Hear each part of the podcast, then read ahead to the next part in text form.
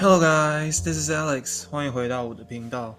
今天呢，这一集要来跟大家聊一部呢，我最近在 Netflix 看的非常慢，进度追的非常慢的一部韩剧，就是应该大家都知道，最近很红的《那年我们的夏天》Our Beloved Summer。那今天呢是大年初一，二零二二年的二月一号。那现在这边跟大家说新年快乐。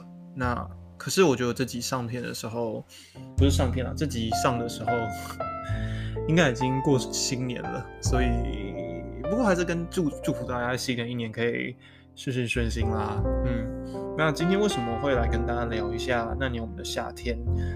那其实因为我觉得这部电视剧，这部韩剧虽然说。哎，你看完会觉得平平淡淡的，没有什么感觉。但是其实我觉得它暗藏了很多很棒的彩蛋跟细节，我觉得值得跟大家来分享。那在做这几件，其实我也看了很多的影评啊，跟一些相关的文章跟影片。那今天就来跟大家分享一下，我觉得我看了看完这一部韩剧的一些心得跟想法。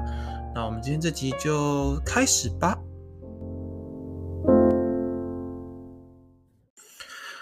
其实就是重新啊，不是重新，就是看完了那年我们的夏天之后，我自己个人的一个一大的感想是，其实近期好像大家对于韩剧的的那个喜好呢，可能跟过去有一些些不同的感觉。就是以前可能大家都会喜欢那种比较，你知道，像说什么富家公子啊，配上什么那种比较。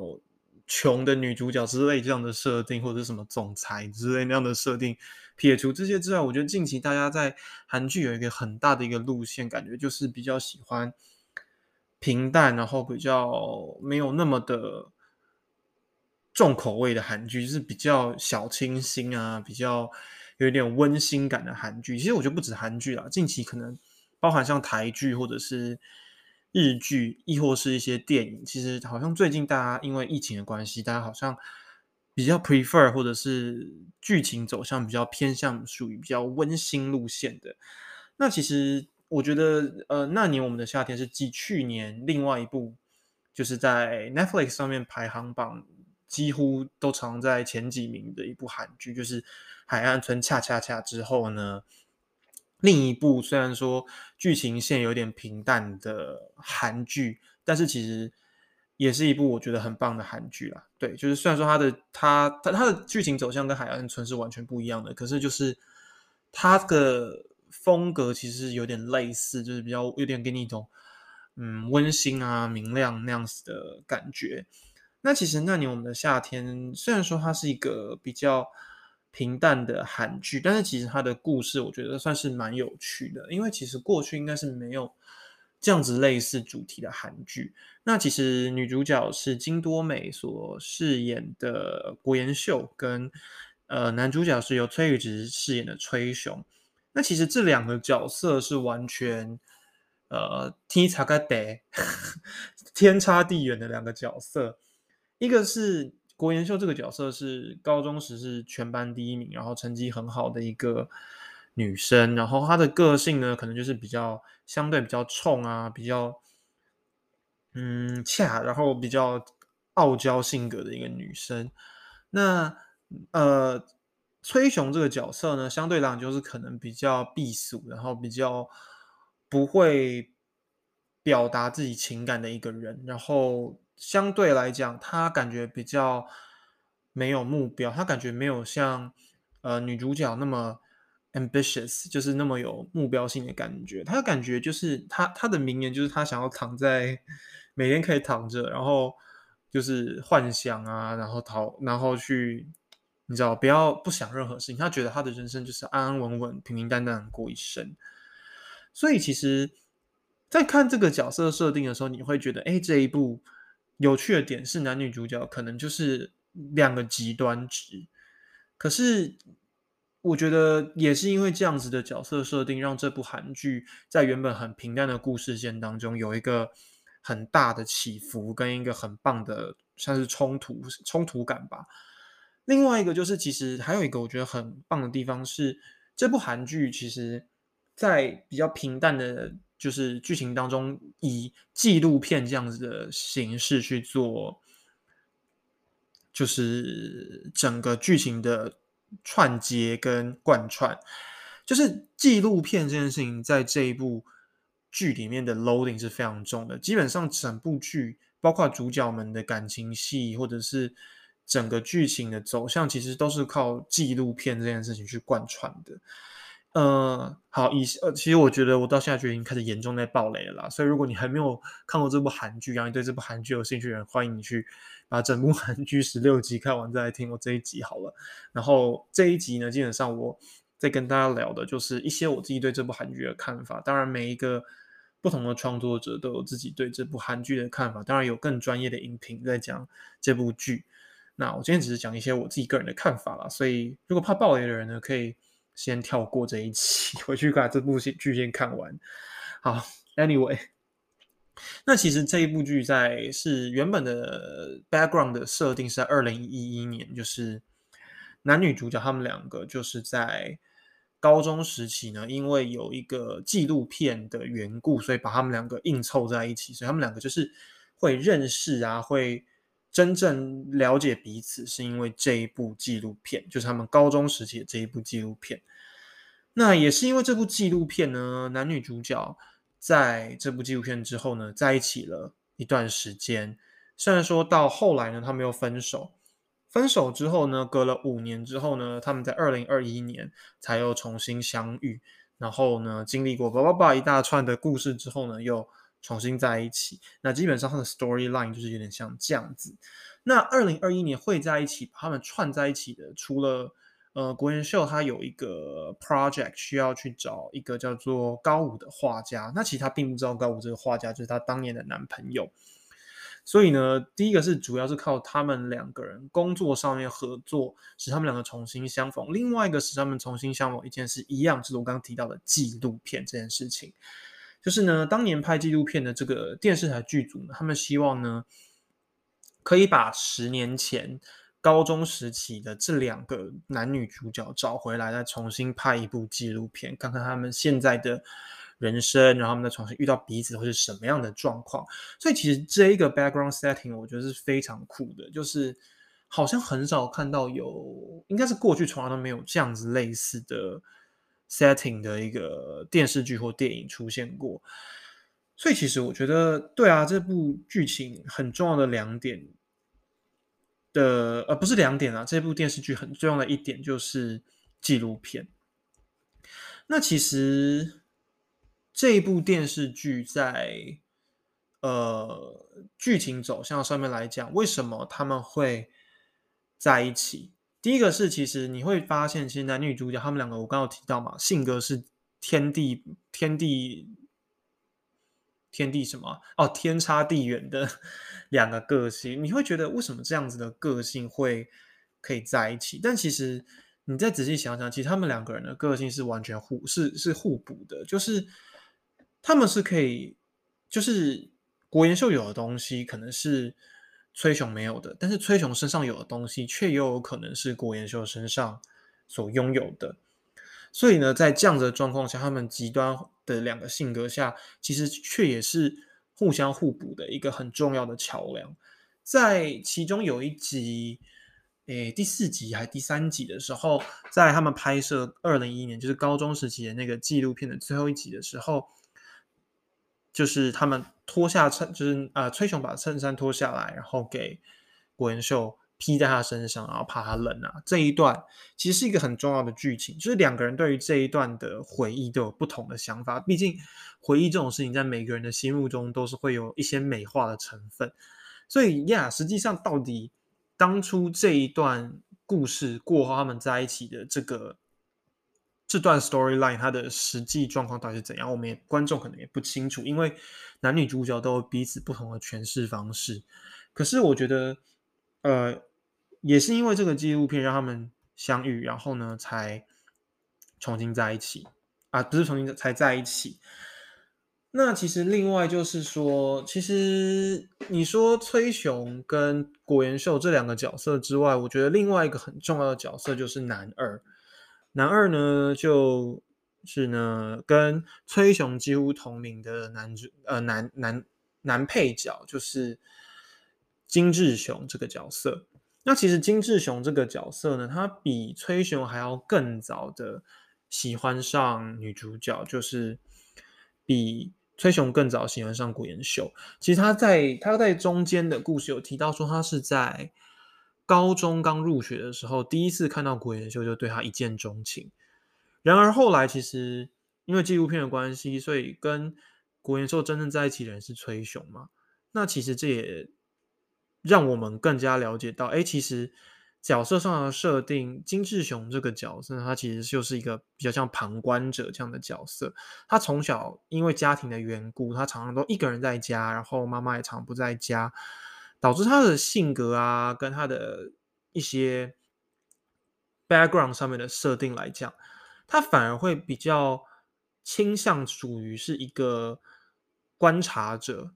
他比较像是在暗中匍匐前进的一个角色，他不会直接去透露自己的想法跟情感。也许这一部分跟崔雄有一点像，但是不一样。他们两个，我觉得性格上最大的差异源自于家庭吧。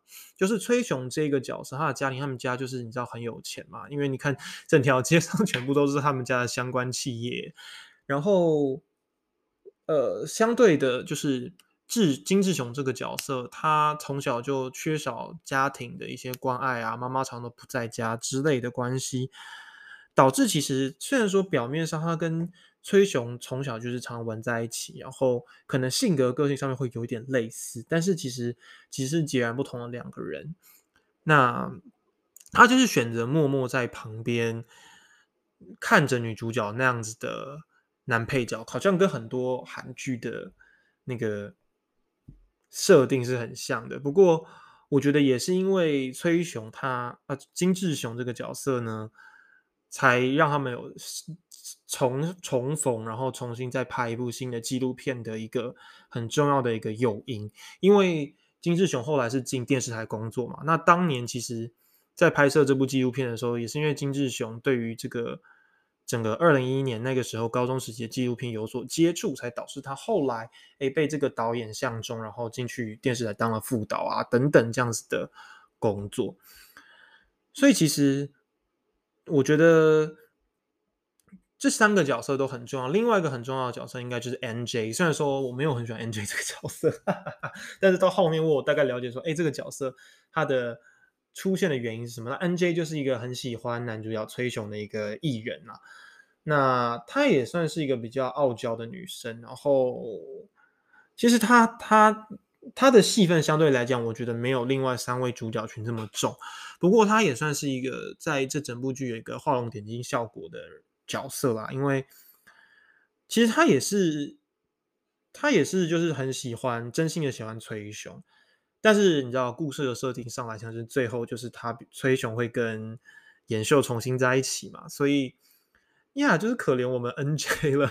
可是我觉得他这个角色，嗯，其实他出现的戏份都蛮可爱的啦。然后也是因为他，所以呃，大家可以更加了解到，哎，其实崔雄真的很喜欢演秀，就是因为 N J 让大家观众们更加了解说，哎，崔雄其实真的。经即使经过了那么长的一段时间，其实他对郭妍秀还是很有感觉的。只是他们两个人彼此之间都在逃避这件事情。所以呢，我觉得刚刚有提到说，其实崔雄这个角色，就是他是他的梦想就是可以躺着，然后无所事事，整天过一个安稳的生活。其实这也是象征着他的个性，就是喜欢逃避，然后不喜欢去。就是做太多踏出舒适圈这件事情的一个角色。哎，之前在讲九 N 八八那集的时候，其实就聊到舒适圈这件事。其实我觉得这个故事里面也有很让我们清楚的了解到，就是舒适圈这件事情。那我刚好像讲了一堆，但是又好像没有讲到什么。但我觉得这整部的故事其实就是非常的平啊，相对来说真的就是蛮平的。可是其实你会在里面看到很多很。很为枝微末末节的小细节，那其中接下来我要讲的一个细节呢，就是其实它的每一集的标题呢，都是在致敬一部经典的电影。那我们接下来呢，就来透过这些致敬的电影来了解一下这整部剧情的走向，还有跟关跟跟角色的关系呀，还有性格方面的一些设定。那说一句老实话啦，其实他致敬的这几部电影当中，十五十几部、十五部的电影当中，其实我不是每一部都有看过，所以呢，我也只能就几部我看过的电影，然后去做一些分享跟解析这整部电视剧。其实我那时候在这在追开始在追这部电视剧的时候，我就每每集其实都有注意看它的标题，我就说，哎，请问它每一集的标题？取名都蛮有趣的，后来默默发现，哎，原来他竟然是在致敬，呃，很多部不同的电影，其中也包含了两部是台湾的国片。那接下来呢，我就要一一介绍一下每一集的标题跟它所对应到的致敬的电影。第一集呢的片名是我知道你去年夏天所做的事，那这是致敬一部呃电影叫做《I Know What You Did Last Summer》。那中文台湾的翻译是翻是谁搞的鬼？那其实这一部电视剧、这部电影呢，其实我没有看过，但是呢，这一部电影我看过，大概看过了它的故事大纲。其实它就是在讲一部，它是一部恐怖片啦。那是在讲述一个呃四个青少年在某一天的夏天，某一年的夏天意外杀了人。虽然说已经把这件事情隐瞒过去了，但是一年后呢，就是一位杀手却找到他们，让他们不得不再次见面。那这些杀手可能就是想要杀掉这些青少年啊。那其实你一定会想说，为什么导演要用这样子的恐怖片来当做第一集的片名呢？但其实 I knew what you did last summer，虽然说在这部恐怖片当中是在呃。讲说，哎，这群青少年在去年的暑假杀了一群一个人，但那放放到这一部电视剧、这部韩剧当中，就反而变成是，哎，他们彼此的对于彼此的，就是那种怎么讲的一些。怎么讲啊？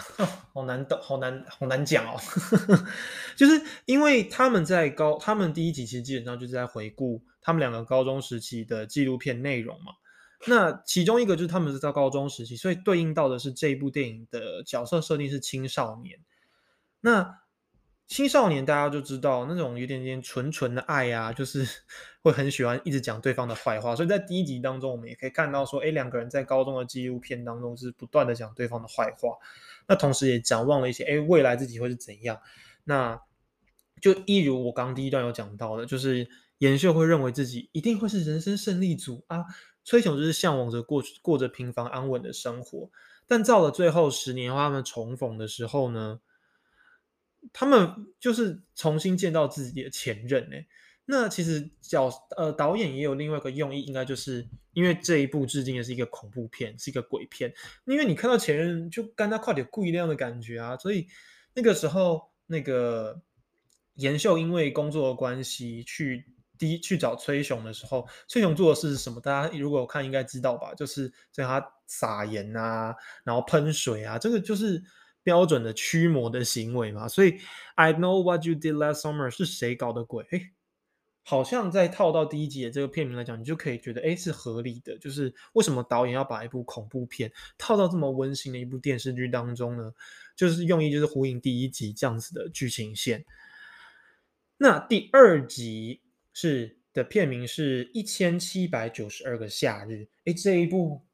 大家应该就可以大概猜得到，这是一部很经典的爱情电影，叫做《Five Hundred Days of Summer》夏恋五百日。那其实我像《夏恋五百日》是一部蛮久的电影了，是两千零九年的电影，我应该是很久以前有看过。那因为这一部电视剧，所以我又重新去 Disney Plus 上面把它拿出来再看了一遍。那其实为什么？会，其实我我再次看了一次《夏恋五百日》之后，就会觉得，哎，其实《夏恋五百日》这一部电影跟就是这部电视剧有很大一部分的，就是相同性跟重复性啦。那其实五呃，《夏恋五百日》这部电影就是在讲述男女主角 Tom 跟 Summer，就是夏天的五百天当中所发生的感情故事。那主要是以 Tom 的视角去做出发。那其实这部电视，然后这部电影当中，其实它穿插的时间轴不是顺序法，它是穿插不同的日子，就五百天当中，可能三百多天、两百多天、十几天，然后去透过这样子的穿插时间轴，慢慢去了解说，哎，Summer 跟 Tom 之间的感情为什么会这样子？那其实我觉得，呃，这一集。的这个片名致敬五百夏日夏练五百天是一个很练夏五百日是一个很棒的一个选择，因为其实 Tom 跟 Summer 之于崔雄跟呃国妍秀来讲，其实他们两个真的就是很相似感觉的一个 CP。那其实 Summer 他的个性呢，就是因为从小 Summer 他们家就是。父母离婚，所以其实造就的是他 Summer，他其实不相信爱情。所以在恋下五百日当中，你可以看到 Summer 从头到尾他都没有很正式的跟 Tom 说我要当你的女朋友，或者是我要 Tom 你当我的男朋友。那一直到后面两百多天的时候，他们分手之后呢，哎，Summer 马上又结婚，然后被 Tom 发现。其实这一整段五百天的分分合合，从他们在一起到分开，然后再到女主角结婚，这压缩的五百天当中的这个感情故事，跟这一集的一千七百九十二个夏日所呼应的，就是国妍秀和崔雄在一起呃分手了五年的这一段时间来讲的话，当然故事情节是不太一样的。因为在《恋夏五百日》当中，最后 Summer 是自己跟另外一个女呃男生结婚了嘛，然后 Tom 呢也遇到了另外一个女，在电影的结尾遇到了另外一个女生，叫做 Autumn 秋天。对我觉得这个设定蛮可爱的嘛，就是夏天过了这就是秋天嘛。啊，但是呢，嗯，我觉得这一部电影当中后面有讲了一段很重要的剧情故事是。最后就是在 Summer 他结婚，然后 Tom 呢，他放弃原本在就是做贺卡的这个工作，重回他自己本职喜欢的建筑。哎，建筑这件事情我们再提哦。建筑这件事情之后呢，他们重新在同一个他们以前在一起时时很喜欢去的一个公园重新见面之后呢，Summer 就跟 Tom 说，其实。他原本根本不相信 Tom 跟他说的什么啊，命中注定啊，然后命运这种事情，因为他觉得这一切就是 bullshit。因为他觉得他从小他的家里是爸妈就是离婚了，对他来讲，他觉得这根本就就是一切你说的这些话对他来讲根本一点意义都没有。因为对他来讲，他觉得人迟早就是一定会分开。可是呢，他就跟 Tom 说，如果他没有跟 Tom 分手，他就不会遇到他现在的老公，那他也不会因为。然后也不会，就是也是因为这样子，她遇到了现在老公，她才有办法了解到，哎，真正她喜欢、她要的东西是什么。那她也告诉他们说，你应该要继续坚持这样子的理念。那最后，Tom 当然就遇见了他的阿成嘛，遇到了新的一个恋情。那就诚如其实在这一部电视剧当中，一千七百九十个夏日这一段剧情当中，你可以了解到这五年间。他们彼此过得很像行尸走肉，他们彼此之间没有了对方，他们好像变了，改变了很多，变成熟了，有自己的生活。原本崔雄从自己的舒适圈走了出来，他开始画画，然后呢，到五年后成为了一个很知名的画家。其实，我觉得这两部电影。这部电视剧跟这部电影的相呼应，我觉得我是非常喜欢的。然后，如果你没有看过《恋下五百日》，欢迎你去把这部电电影看一下，在 Disney Plus 上面有。所以呢，其实我一直在想，如果当年他们没有分手，或许他们也不会走到最后，他们会结婚这件事情上面。因为就是因为有了这一段的分手，就是因为他们的感情路上面有这样子的波折，他们才能更加重新审视自己，然后。去更加知道自己的生活重心是什么。那其实国妍秀之于 Summer 他们的个性、他们的家庭背景来讲的话，当然不能说完全一样，但是都是有在家庭上面有一些伤痕嘛。就我刚刚提到，Summer 因为父母离婚，然后古元秀是因为从小是阿妈带大的，所以阿妈给他的教育跟他们国家里贫穷，然后他必须要自立自强，造就他其实比较硬的个性，比较冲的个性。那他从小就觉得，我必须要努力去读书，我必须要去赚钱，我才能养活这个家，我才能重新翻转我的人生。那崔雄就不一样啦，崔雄他从小就不愁吃穿嘛。那但也因为呃，他知道他其实是爸爸妈妈领养的孩子，所以他也觉得自己自己是占用了别的人，别的人成为了别人的人的人生，所以呢，他变得有点无欲无求。在这样的状况下，所以其实这两个角色的设定，我觉得。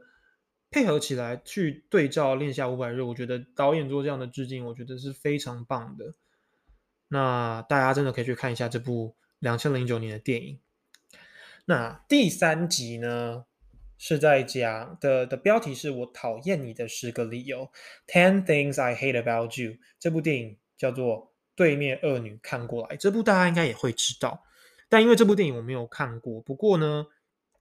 这部电影基本上是改编自莎士比亚的《驯悍记》，那讲述一个截个性截然不同的姐妹，然后爸爸如果要求妹妹要交男朋友，姐姐必须要先交到，所以喜欢妹妹的男生呢，就买通了一个怪咖跟姐姐在一起。那其实，在这一集当中，呃，是他们要接下纪录片的拍摄。那志雄呢，他就觉得，哎，这是一个好方法，可以去去让那个。让崔就是放崔雄，觉得这是一个报复延秀的一种方式。那其实这一集当中，崔雄就是举出了十个他讨厌古延秀的理由，但是也是因为这十个理由背后都隐藏着他不得不爱古延秀的诱因啦。对，所以我觉得这一集，嗯，这个标题我也能够理解。第四集，那些年我们喜欢的男孩女孩。哎，这个大家应该就知道是在致敬哪一部国片了吧？就是那些年我们一起追的女孩，大家大家一年当年一定就是疯狂追沈佳宜跟柯景腾的这部电影。那喝口水。其实我觉得这一这一集基本上是我刚前面有提到，就是披衬衫的那一集。那其实这一集虽然没有什么回顾片段，但我们可以知道说。他想要致敬的就是当年高中时期，到底是谁喜欢谁呢？到底是严秀喜欢崔雄，还是崔雄喜欢严秀？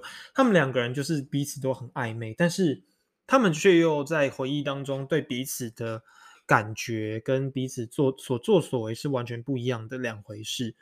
所以这边这一集致敬了那些年我们一起追的女孩，我觉得也是一个。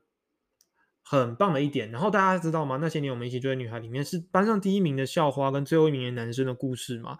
所以大家也可以知道说，哎，这个也是有对应到我们在角色上的设定，就是严秀是第一名，然后崔勇是最后一名。所以其实呀，我觉得导演真的很细心，就是去每一集每一集的标题中致敬不同的电影，然后剧情当中跟角色设定上都有对应到这一些他所致敬的电影。这一件事情，我真的觉得导演真的是一个非常细心的导演。那当然，大家也知道，那些年我们一起追的女孩，最后呢的故事是沈佳宜跟别人结婚，然后柯景腾把这一段青春的恋情放在自己的心中深藏着。虽然说这个剧情设定跟这部电视剧最后是完全不一样的。好，第五集呢的标题是不能说的秘密。诶大家应该就知道，不能说的秘密应该就是周董的那一部《不能说的秘密》。哎，这部大家应该也都知道，有看过。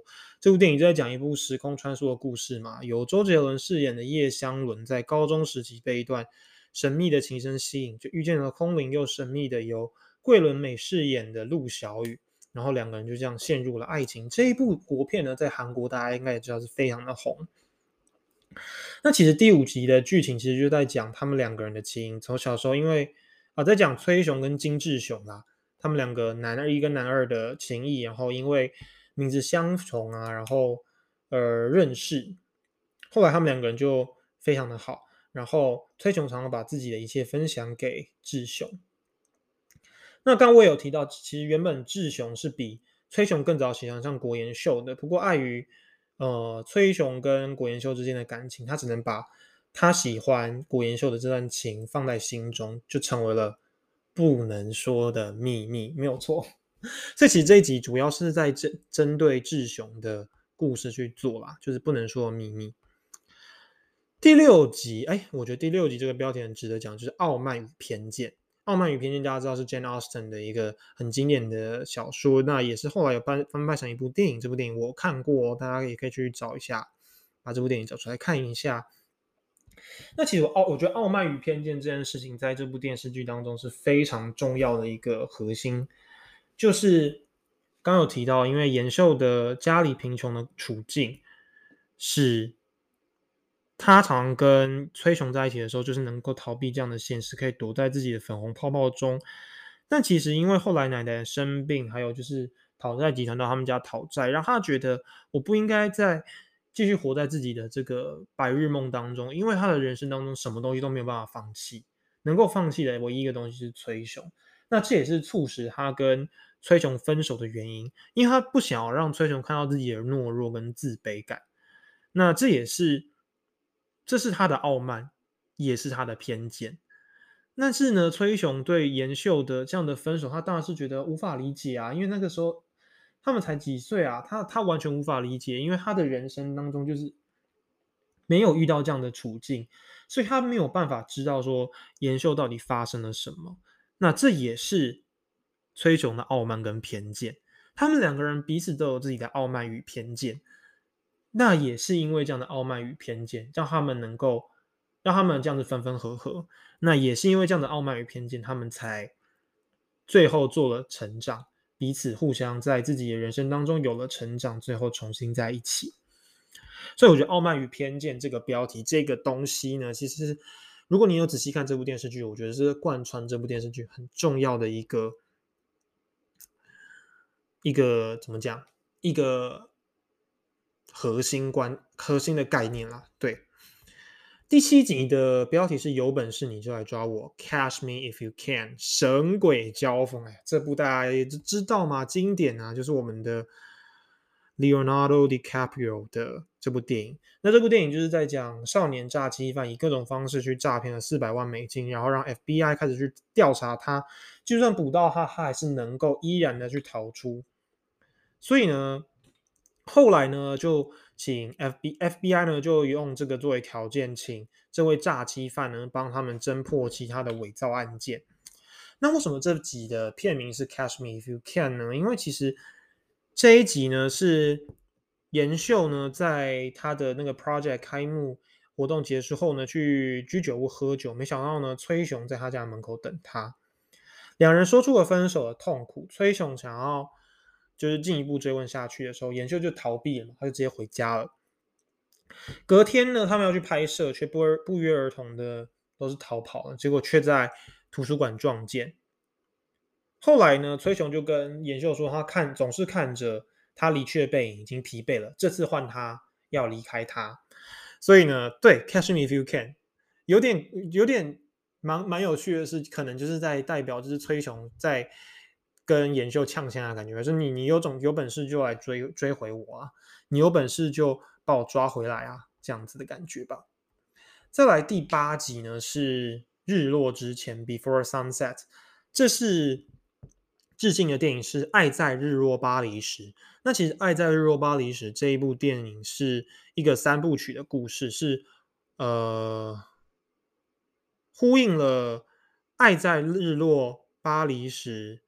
就是哎，它是一个三部曲，我突然有点忘记了，因为我没有看这一部。但它是一部三部曲的电影故事。那其实剧情就是在讲述男女主角分开九年后，再次在巴黎的街头相遇之后呢，在巴黎这座城市聊着现在与过往，发展出一段非常揪心的爱情故事。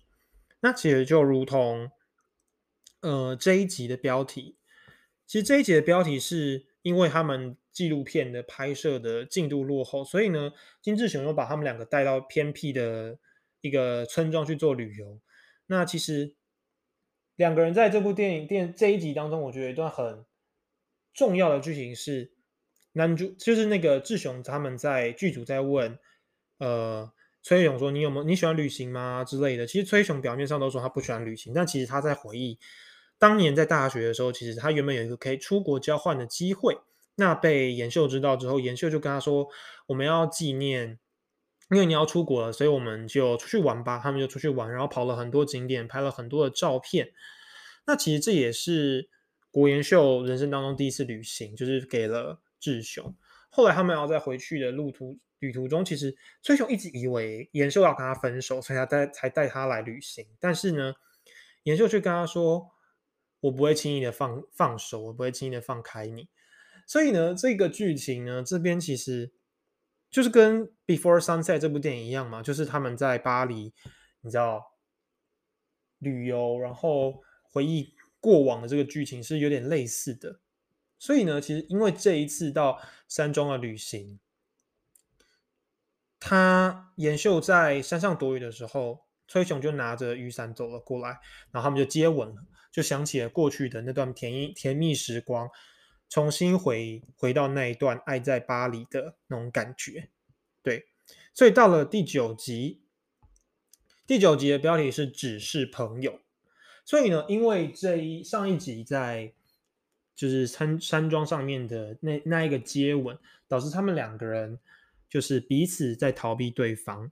那只是朋友，just friend，就是致敬的这部电影。那中文片名叫做《谢谢再联络》。那这部电影我也没有看过，但是呢，它的剧情主要在讲男主角是一个音乐圈的红人啦。那他收到一个任务是必须把一位女星捧红，但是呢，这个女星竟然是他的前女友。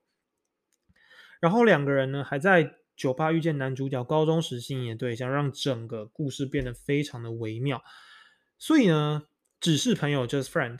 所以呢，就除了呼应到这部剧情这一集的剧情当中，就是崔雄一直跟研秀说，我们就当朋友吧。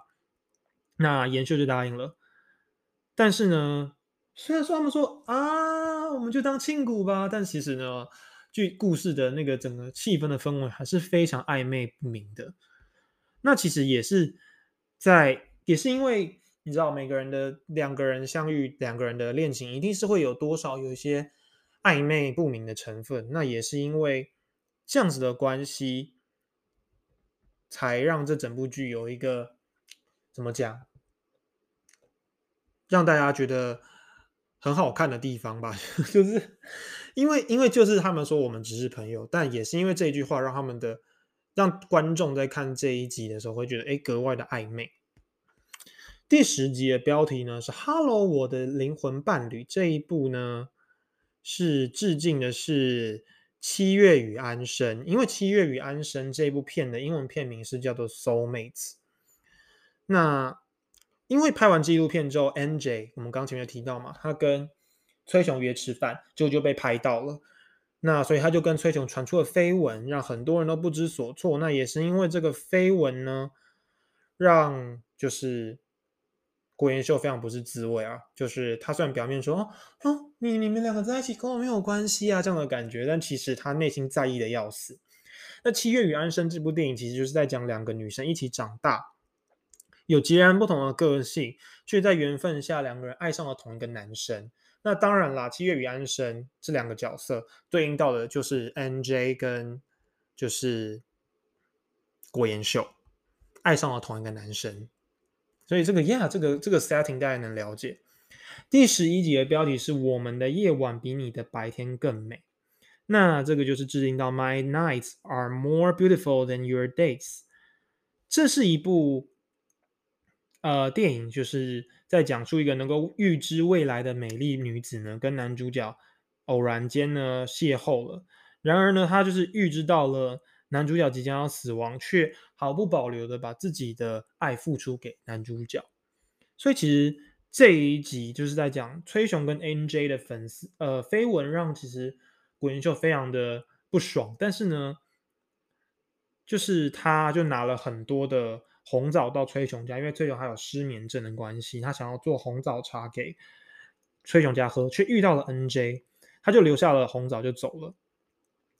后来呢，崔雄在途中看到玩具店老板他的小狗，就想起他被古元秀抛弃的那段回忆。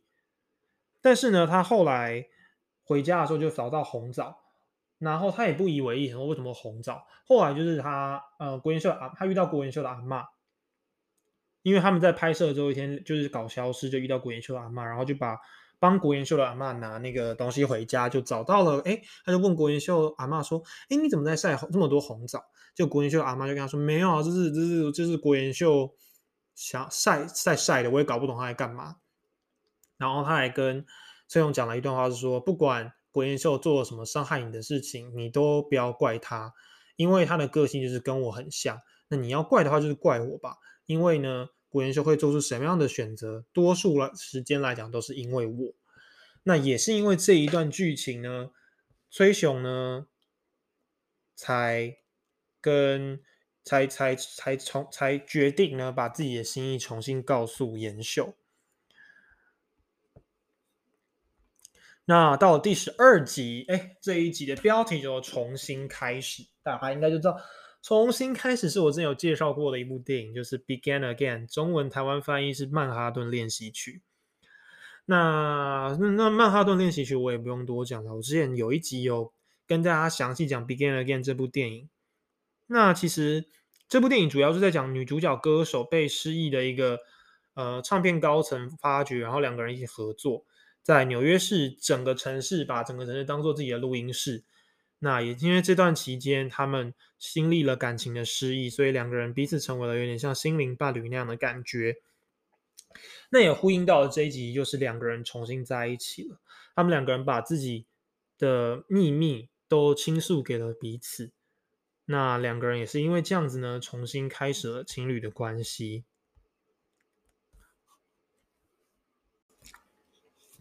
第十三集是标题是《Love Actually》，那这是一部电影，叫做《爱是您，爱是我》。那这部电影是很多段故事组成的一部电影，幸福的夫妻危机、过气明星重新振作、首相与助理的爱爱情啊、父子的亲情关系等等的，就是要提醒大家，爱这件事情是无所不在的。那也呼应到了这一集，他们两个人复合之后，希望能够改变自己。你知道，延秀就是开始改变自己的说话方式啊，改变自己的个性。那崔雄也是，他们希望改变自己，但结果呢，他们却发现，因为这样的改变而让对方觉得并不自在。所以呢，他们最后又重新做回自己。那也呼应到了自己的标题，就是爱这件事情是无所不在，他不会因为你的个性的改变或什么而去。而去有不同，因为爱永远都在。只要你们两个人是真心的对待彼此的话，这件事情就永远不会消失。第十四集的标题是“人生真美丽 ”，Life is beautiful，是这部电影叫《美丽人生》。那它是一部意大利电影，在讲述一对犹太的父子被受到送到纳粹的集中营当中，父亲呢，他不忍心儿子。所以就跟儿子说，我们在一个游戏当中，必须要接受集中营的一些规矩去获得分数，然后最后赢赢得大奖。其实是一部很电影、很正向一部电影啦。那这一集的《那年我们的夏天》当中呢，也是崔雄发现了当年严秀会提出分手的原因，是因为家里的巨变嘛，因为他去找了。延秀，但延秀不在家，就只好跟奶奶聊天。那奶奶讲了很多关于延秀跟他们家庭的故事。那延秀的奶奶也把延秀托付给了崔雄，让他告诉他说：“你不要让我们家延秀孤身一人。”那其实这些话让崔雄其实非常的难过，然后也觉得很亏欠啊延秀吧。所以呢，他就告诉了延秀说：“不管什么事情都要告诉他。”就。同样的，也是呼应到这个标题“人生真美丽”。你的人生跟我的人生，我们其实是互补的，所以我们会因为我们在一起，所以我们不能再让彼此孤单。因为你知道吗？其实他们两个人如果没有彼此，其实真的就是很孤单的。他们两个人在分手那五年，其实都是过得非常的孤单的日子。那也是因为后来的重逢，他们才了解他们多么需要彼此。第十五集的标题是。三个傻瓜呀，那这我就不用讲了吧。三个傻瓜就是大家小时候一定都有看过那部搞笑印度片啊。所以呢，我觉得其实对啊，这这这总共十短短的十六集，我看了两个礼拜。但是我觉得，嗯，这整部电视剧就是淡淡的、平平淡淡的，但是呢，它带给我们的感觉是非常深刻的，就是两个人鲜明的性格，到最后他们走在一起。其实我觉得最重要呼应到一部，真的就是《殿下五百日》那部电影，就是或许。他们没有那样的分别，他们就真的不会重新在一起，也不会最后要结婚。所以我觉得这一部电视剧带给我的感觉是非常的深刻的。那当然啦，我会说 N J 跟志雄有点可怜，但志雄他最后还是有找他的真爱嘛，就是他的那个算是助，哎，他是助理还是副导？就是那个郑彩兰那个角色，因为他最后也是最后一集有跟呃志雄告白嘛。那主要可能比较可怜一点就是 N J 吧。他好像真的没有一个到后面没有一个归宿，但他也是整部电视剧里面年纪最轻的一个角色。他是小崔雄五岁，所以可能导演觉得来日方长吧，所以没有安排一个角色给 NJ。不过在最后一集的部分的时候，他们在决定要结婚这件事情，你可以看到，其实最后就是。崔雄他画画了一个人物，其实崔雄原本都是不画人物的，但是因为他跟女主角重新在一起了，他做出了改变，他画了人物，而且是画的是女主角，画的是那个郭延秀这个角色的自画像。那我刚刚前面在讲《恋夏五百日》的时候，有讲到呃建筑这件事情，因为中间有一段剧情是呃崔雄决定要去法国念建筑，然后他问郭妍秀要不要跟他一起去。因为其实出国读书这件事情一直是崔雄他的理想，他的梦想，只是他过去一直用就是国妍秀当挡箭盘，所以他决定不去。但他这次决定要去了，而且他问了国妍秀说：“你要不要跟我去？”后来国妍秀决定说他不要去，因为他觉得他才刚开始，他已经开始习惯他，他觉得他自己太过于习惯什么事情都要追求的人生。他觉得他忽略了生命中很多美好的幸福，所以他决定放慢自己人生的脚步，重新去审视自己的生活，而决定毅然决然的跟崔勇说，他决定不要去法国。那中间这一段一集的剧情就是他们远距离恋爱。那这也是为什么我刚刚提到《恋夏五百日》男主角 Tom 他学的是建筑这件事情，因为他跟崔雄的在画画还有。建筑这方面的设定其实有点雷同的，那我觉得这也是导演一方面的致敬吧。那我觉得也是非常棒的一个设定啦。OK，好，这一集我就大概就是聊一下这一次我看了这一部韩剧的一些心得啊，跟我做的一些呃细节上面的研究啦。那如果大家喜欢这一集的话呢，欢迎订阅我，然后去追踪我的 Instagram 哦。嗯，